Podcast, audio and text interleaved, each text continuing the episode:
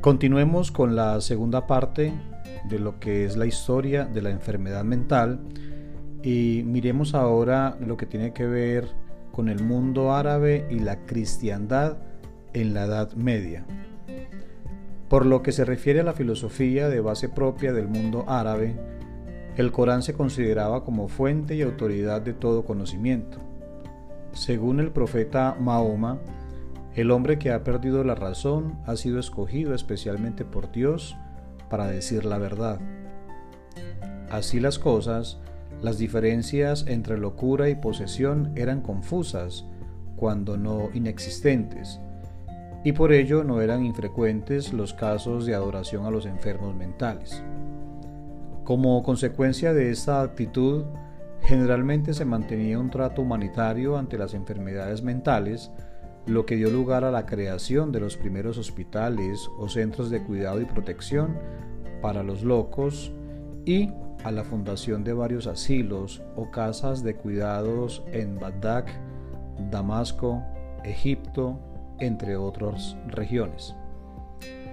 Mientras tanto, en la Europa cristiana, la Iglesia se convirtió en la institución social y legal más importante de la Edad Media la función unificadora de la Iglesia cristiana tras la caída del Imperio romano ha sido considerada por algunos historiadores como uno de los factores más importantes que asegura la continuidad de la civilización de los muchos pueblos y culturas dispersas por la Europa medieval, aunque ello supusiera como contrapartida terrible la abdicación de la naciente actitud científica ante la locura. La iglesia de los primeros tiempos de la Edad Media exigía una fe que no toleraba la, competencia del racionalismo. El único objetivo de la vida humana era la preparación óptima para la otra vida. Por lo tanto, el ejercicio constante de la fe y la creencia absoluta en las verdades reveladas eran los valores máximos a conseguir. Para los cristianos, la ciencia se ocupaba de este mundo y la filosofía estaba a su vez limitada por las imperfecciones del entendimiento humano. Ambas estaban por tanto bajo el dominio del error. El estudio de la medicina no fue totalmente abandonado, pero quedó relegado al campo de las enfermedades corporales. Pero incluso el campo de la enfermedad física estaba profundamente influido por las creencias y ceremonias religiosas. Frente al trastorno mental, era la iglesia quien debía resolver el dilema de determinar si la persona que mostraba una conducta desviada era un santo o un aliado del diablo. La cuestión planteaba dificultades, ya que el contenido de algunos trastornos mentales parecía tener un significado religioso.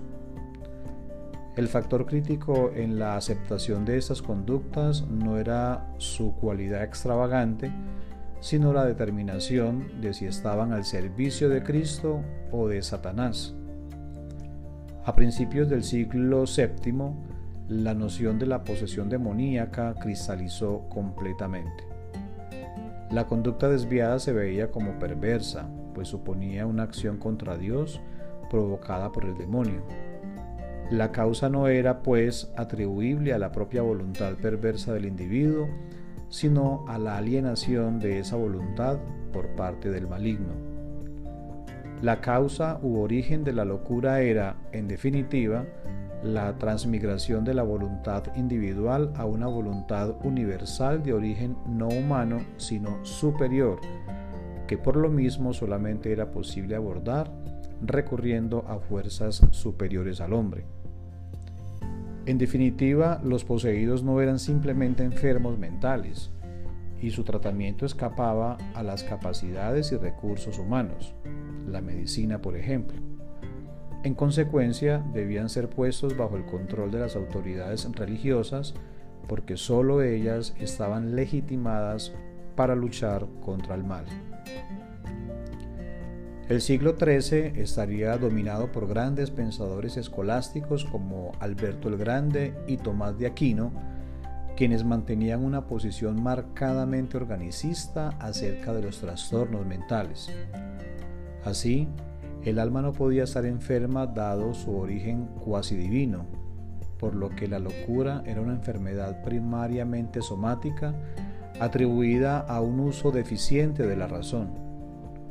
En cuanto a las descripciones de cuadros clínicos, ambos prestaron cierta atención a síntomas de tipo cognitivo, y en especial a las alucinaciones. Tomás de Aquino describió además la manía, una ira patológica, la psicosis orgánica, pérdida de memoria y la epilepsia. Propugnaban tratamientos relajantes, baños, sesiones de sueños, entre otros, aunque no descartaban otros más violentos y agresivos, ya que pese a todo no rechazaban la posesión demoníaca como agente causal o desencadenante de las enfermedades mentales. También se sostenía que la lectura de determinados versículos del Evangelio de San Juan tenían efectos beneficiosos sobre el insomnio. Sin embargo, a mediados del siglo XV las cosas cambian para la institución cristiana comienzan a surgir críticas contra la Iglesia Católica que tienen cierto eco social. Los alejados de la Iglesia son tachados como herejes y se comienzan a perseguir las voces discordantes. El instrumento de persecución era la Santa Inquisición, que en el siglo XV se extiende como una plaga por toda Europa. Se declara la guerra abierta a las brujas calculándose que entre la primera mitad del siglo XV y el final del siglo XVI, más de 100.000 personas fueron ajusticiadas a causa de la brujería.